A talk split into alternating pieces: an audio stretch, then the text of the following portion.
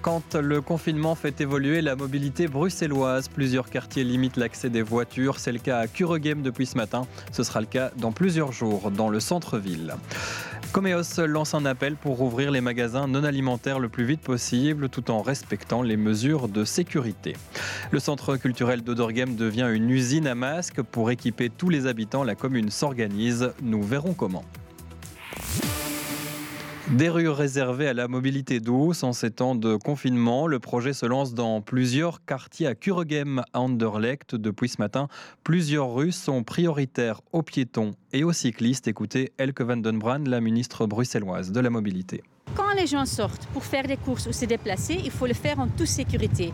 Alors il faut faire en sorte que les gens puissent prendre distance entre eux. Et ce n'est pas toujours possible quand les trottoirs sont trop étroits. C'est pour ça qu'on met en place ce dispositif qui permet les gens de prendre toute la rue pour des piétons, pour des cyclistes. Les voitures doivent leur donner priorité, rouler à maximum 20 à l'heure et comme ça on peut repartager et rééquilibrer l'espace public et donner plus de place aux piétons, aux cyclistes et sécuriser mieux les déplacements nécessaires à Bruxelles. Ici on va aussi mettre des bacs à fleurs alors que les gens constatent que c'est un espace qui est conçu pour les piétons, pour des cyclistes, pour prendre distance entre eux, qui savent se déplacer d'une manière sécurisée. Le message reste le même, restez chez vous, mais quand vous sortez, prenez la distance, un mètre et demi. Et pour faire ça, il faut un peu réorganiser nos, nos rues et comme ça, il y a plus de place pour se déplacer en toute sécurité. Voilà, ça c'était ce matin à Kuregem, donc et d'autres quartiers ont répondu à, l'appel de la région. Dans le centre-ville de Bruxelles, la vitesse sera aussi limitée à 20 km/h. Priorité aux piétons, aux cyclistes et aux transports publics. Une mesure pour améliorer la qualité de l'air, mais aussi pour respecter plus facilement les règles de distanciation.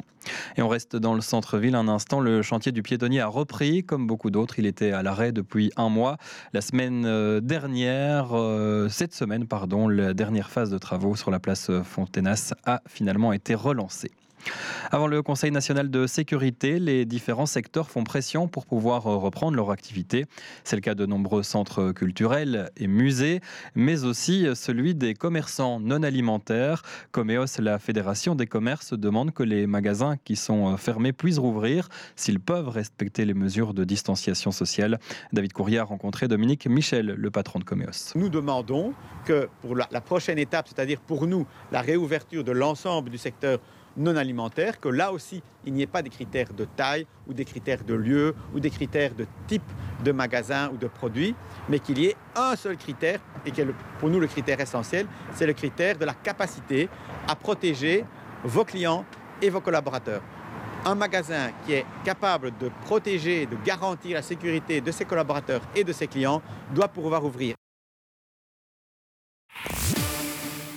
C'est dès aujourd'hui que la commune de Saint-Josse distribue les masques qu'elle a promis à ses habitants et habitantes. En tout, 30 000 masques seront distribués. Ça commence cet après-midi.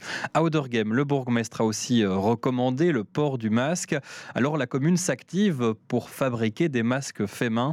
Tout un réseau local s'organise et le centre culturel est devenu une vraie usine. À tissu reportage, Marie-Noël Dinan. Et alors elle peut me donner peut-être les bandes et moi je coupe en morceaux. Le centre culturel d'Odergame transformé en atelier de découpe de tissus. Une dizaine de personnes se relaient pour préparer des kits de confection de masques. Marine Van de Pitt coordonne cet atelier. On a fait un appel à volontaires en interne ici avec le personnel communal. On leur a demandé qui était disponible pendant une période de deux heures chaque fois en tournante. Des colis qui sont ensuite distribués à des couturiers et des couturières bénévoles. Actuellement, 133 personnes ont répondu à l'appel de la commune. Fabienne Dillet s'occupe, elle, de la gestion de la production. Il y en a plus ou moins 4000 qui sont déjà découpés euh, en ce compris ce qui a été mis en production.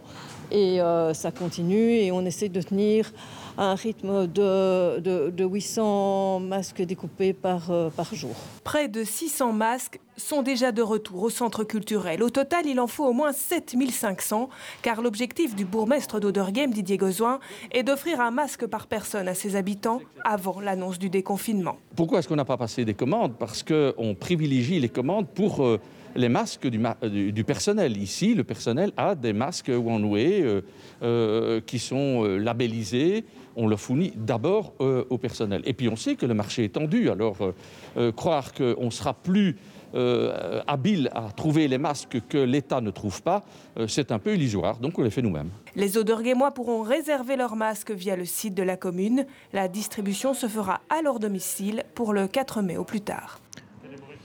Et si plusieurs euh, communes ont pris les devants pour euh, organiser la distribution de ces masques, les autorités régionales disent vouloir privilégier la concertation.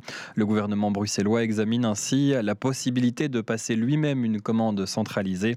La région qui, via Iriscare, a déjà distribué 80 000 masques pour le personnel de soins. Un appel à bénévoles a été lancé pour en fabriquer 100 000 autres. Testacha demande de plafonner le prix des masques et des gels hydroalcooliques. L'association de défense des consommateurs a lancé une plateforme Stop Abus Corona. Un quart des plaintes qui y sont recensées concernent l'augmentation des prix pour ces produits. Testacha demande alors aux autorités d'instaurer un prix maximum comme cela se fait dans d'autres pays européens. Et on fait le point à présent sur le dernier bilan de l'épidémie chez nous. La tendance à la baisse se poursuit. 170 personnes sont entrées à l'hôpital hier euh, dans les hôpitaux. 80, 172 euh, personnes sont entrées à l'hôpital hier. 170 décès ont été enregistrés. C'est une nette diminution pour la courbe des décès et des hospitalisations. Mais il ne faut pas baisser la garde. Lors du point presse, Emmanuel André a expliqué que selon une nouvelle étude, une personne positive risque d'en contaminer deux autres. Lorsque une personne dans euh, la communauté est confirmée à un diagnostic d'infection à coronavirus, donc est malade, il faut savoir que cette personne a déjà probablement contaminer une autre personne juste avant que ces symptômes n'apparaissent. C'est extrêmement important qu'il puisse rapidement informer son entourage et certainement les personnes avec qui il a été en contact rapproché. Cette étude montre également qu'il va encore, après euh, l'apparition des symptômes, contaminer une personne supplémentaire. Et donc, c'est là où il faut vraiment pouvoir comprendre que quand on a des symptômes qui ressemblent à une infection à coronavirus, il faut absolument rester chez soi, car cela va prévenir que l'on contamine une nouvelle personne. Il est midi 37, on va aborder euh, un des débats du moment pour euh, éviter une seconde vague de contamination. C'est la question du tracing en français dans le texte cyprien, c'est-à-dire le traçage numérique. Oui, on parle ici d'applications qui permettent à celles et ceux qui la téléchargent de savoir s'ils ont été en contact avec une personne positive. Mais pour cela, il faut que les Belges acceptent euh, de télécharger l'application, ce qui n'est pas gagné. Alors pour faire ce travail de manière manuelle, le gouvernement va engager 2000 enquêteurs et enquêtrices, dont 200 en région bruxelloise. Ils devront faire le suivi des personnes testées. Écoutez Philippe de Backer, le ministre en charge des testings. On va tester les gens qui ont des symptômes ou qui ont des symptômes légers.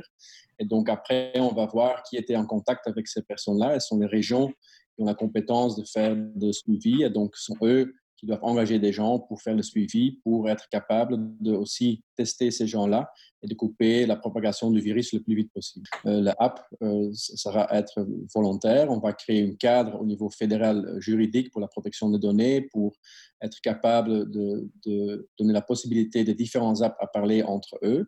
Et donc, ce seront de nouveau les régions qui doivent prendre cette décision-là.